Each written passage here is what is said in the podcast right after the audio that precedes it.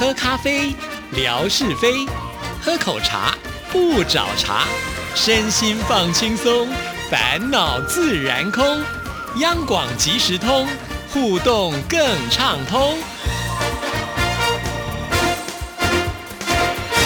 亲爱的听众朋友，大家好，欢迎收听今天的央广即时通，我是谭志毅。今天又到了生活美学的时刻了，有请文哥，文哥你好。Hello，Hello，志毅，还有所有央广即时通的听众朋友，大家好，收听央广即时通，生活好轻松。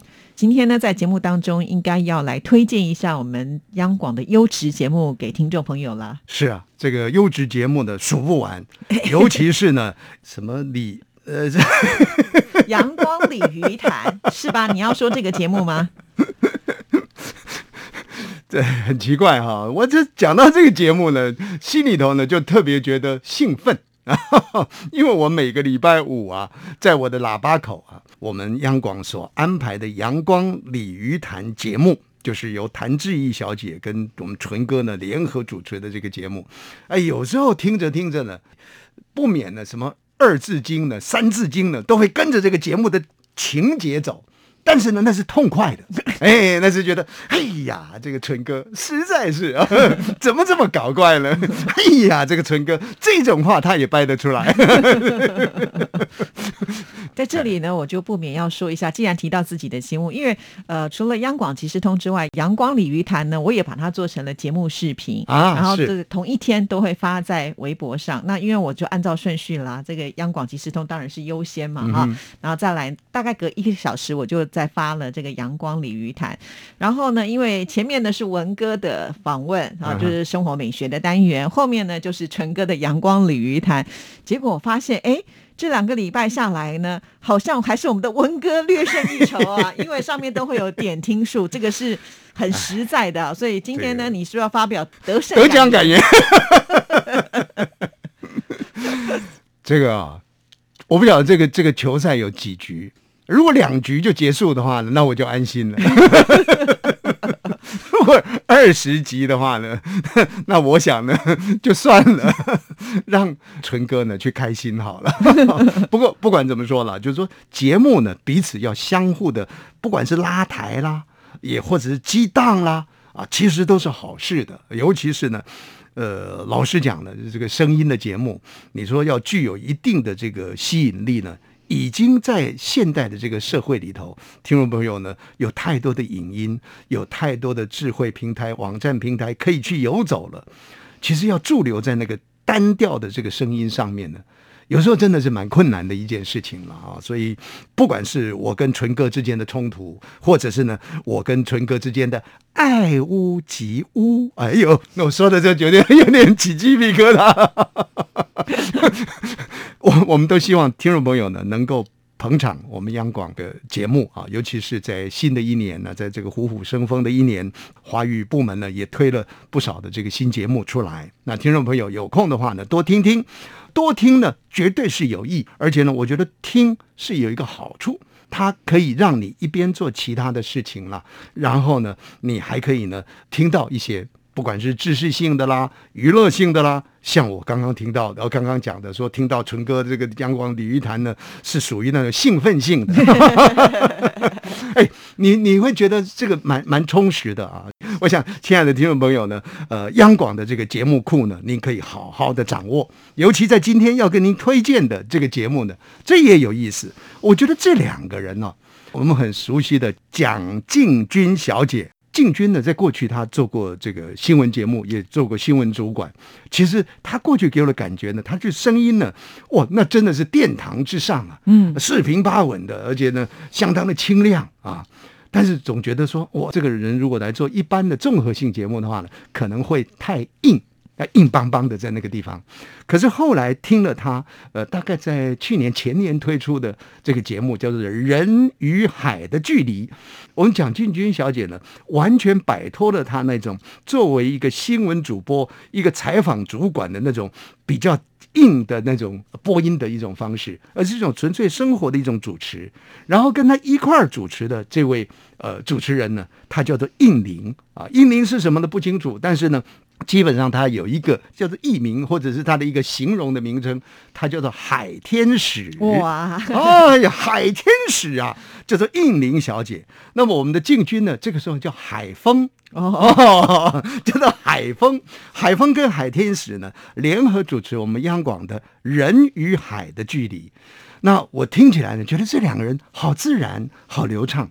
呃，有一年呢，他们参加金钟奖，当然后来他是没有入围了。但是我觉得他们只要再把节目的这种内容呢，稍微制作上呢，运用一些技巧进去的时候，我觉得他们是很容易入围的，因为话题内容人与海的距离，谈的都是人跟海洋之间。海洋生物啦，海洋的保育啦，海洋带与人的一种疗愈啦，等等的这些话题，这个是一般的节目里面我们比较少谈到的。然后再加上他们很轻松自然的那种对话啊，再请来的一些呃特殊的这些专家啊的一些话题的分享，我觉得这很很好听啊。所以第二朋友呢，如果说可能的话呢，您可以在我们的这个网络当中啊，好好的去搜寻一下由这个海天使跟海风联合主持的《人与海的距离》。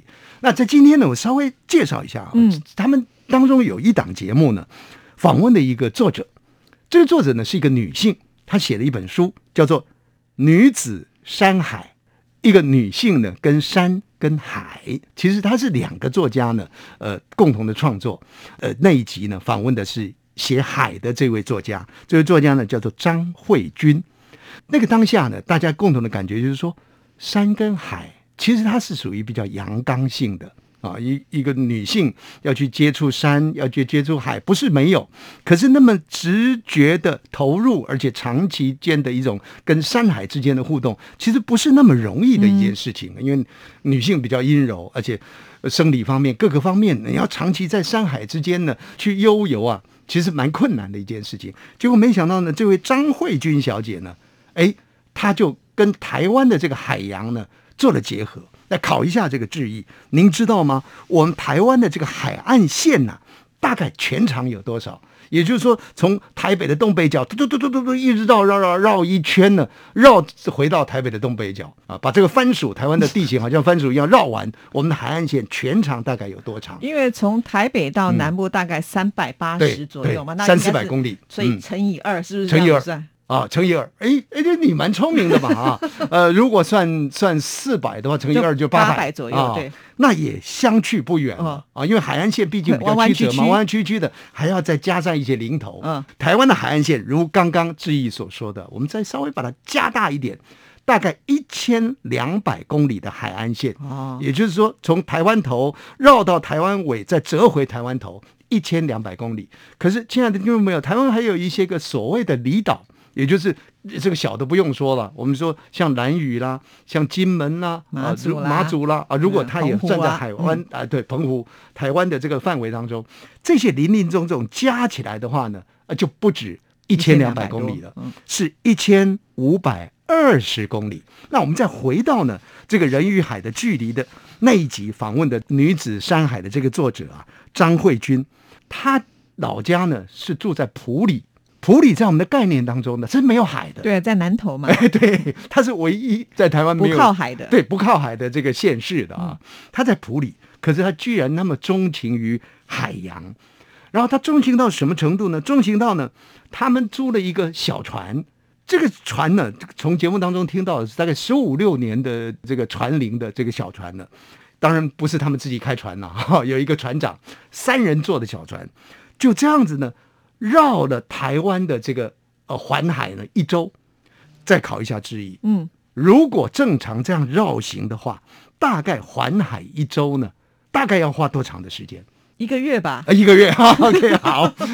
根据了解，大概说三两天左右的时间啊。这个这这个，但是小船没有没有办法跑那么快了啊。你讲一个月，其实也不会太离谱。为什么呢？因为这位张慧君小姐为了要去了解台湾的海洋生态呢，他们花了十六天的时间，哦，就要走走停停，对，走走停停，走走停，而且因为呢有呃天后的关系嘛，有有潮汐之间的一个关系，还有这个船呢要进港之间的一个关系，所以呢，他们大概前后花了十六天左右的这个时间呢，做完台湾的这个海洋的巡礼，同时呢也带回来了一些海洋生态的讯息。第一个让他觉得很诧异的是，他说呢，从台湾的这个东北角外海呢，回望台湾的东北角，哎呦，他说那个视角呢，让他觉得好感动，怎么有这么美的地方？哦，他这觉得那是对他很大的触动。不过相对的呢，也让他很难过的地方。为什么？海洋生态遭到破坏。哦，啊，有很多的垃圾啦，而且那个垃圾已经不是单纯的那种我们看到的垃圾了，而是已经化掉了，成为是什么呢？这位张慧君呃作者呢，他形容好像我们喝那个呃拿铁啊，嗯，拿铁上面那个泡泡一样。哦，是啊，那个海洋的污染，听了就我们也觉得是蛮痛心的一件事情。那他所写的这个《女子山海》的这本书呢，谈的就是有关于台湾这个环海的海洋生物啦、海洋的废弃物啦，还有各个海港人口的凋零。啊，他写的这个相关性的一个内容，这个节目当中呢，他做了这样的一个介绍，所以听众朋友呢，如果有兴趣的话，听一听啊，了解一下。但是我想呢，比较大的这个方向呢，提供给听众朋友来做一些讯息的了解啊，说台湾呢，基本上来讲呢，北部、中部啊、南部等等，这个陆地跟海之间的这个关系呢，它形成了不同的海洋或者海岛的这个景观。在台湾的北部来讲呢，是属于比较夹角型的。这个甲呢是怎么写呢？左边一个山，高山的山，那么右边呢一个甲乙丙丁的甲。我们说呢，这个叫做夹角型的。为什么它是夹角型的呢？因为台湾北部的陆地跟海之间的距离呢是很近的，所以海洋就直接冲击了陆地，就形成了一些比较曲折、弯度大的。所以，如果就台湾的北部、东部、南部、西部的这个海岸线上来看的话呢，这个北部的地方呢，它的那种曲折弯度最大，变化是最大的，它是属于夹角地形的。那至于东部呢，台湾的东部的海岸线，哇，东部海岸线从花莲啊、台东啊，那一路平坦啊，是非常漂亮的。它是属于什么样的地形呢？是属于断层的。嗯，为什么属于断层？因为东部高山，然后呢深海啊，这之间的落差很大，它就形成了一个断层。然后台湾的南部呢，海洋跟陆地之间关系呢，是形成珊瑚礁的地形的。珊瑚礁为什么？因为也许南部的那种海水的温度啊等等的，它比较适合于珊瑚礁的这个形成。不过相对的呢，珊瑚礁的形成之后呢，在这里呢，这个船触礁的几率呢，可能就会比较高。嗯啊，这个台湾东部的这个海岸特色。至于台湾西部啊，这个是我们大家大部分台湾人口呢都分布在这个台湾西部的，它是属于什么呢？它是属于沙质地形的，陆地跟海岸其实有一段距离，那海水冲刷过来呢，不断的冲击，不断的冲击的，就形成了这个沙质地形。所以呢，海岸线比较长，但是相对的这个地方就没有好的港口了啊，没有良港了。所以呢，这个是台湾的海岸跟陆地形成的一种景观特色。如果将来亲爱的听众朋友有机会啊，来认识宝岛台湾的话呢，可以从这几个重点呢去分解台湾跟呃海岸呢跟这个陆地之间的一个关系。那我记得龙应台小姐呢曾经写过一个篇章啊，一段文字说呢，台湾人呢、是一个背海的民族，他台湾应该是要。人家讲说，它是一个岛国也好，是一个海洋国度也好，我们四面环海啊，我们应该向外去拓展啊。那为什么是背海呢？这就谈到了说两岸之间的一个关系了。因为两岸之间的关系，所以当两岸在那么样严重对峙的那个年代里面呢，台湾当然是对于海防、海岸线的一个防守呢，会非常严密的。当然也不希望呢人民呢太过于向海。啊，所以有时候呢，反而是我们自己让我们自己的这个海洋发展呢给萎缩掉了。但是您知道吗？台湾呢是全世界啊做游艇呢密度最高，而且产量最高的一个国度。是啊这个也是我们的一个特色。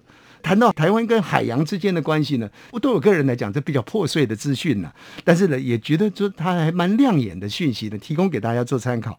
但如果说朋友有兴趣的话呢，就多听一下我们的人与海的距离。我这囧囧囧被供啊，强强要讲成了老人与海的距离。好，我觉得今天的节目呢，其实还没有听到人与海的距离之前呢，就已经长知识了。好，谢谢文哥，谢谢，拜拜拜拜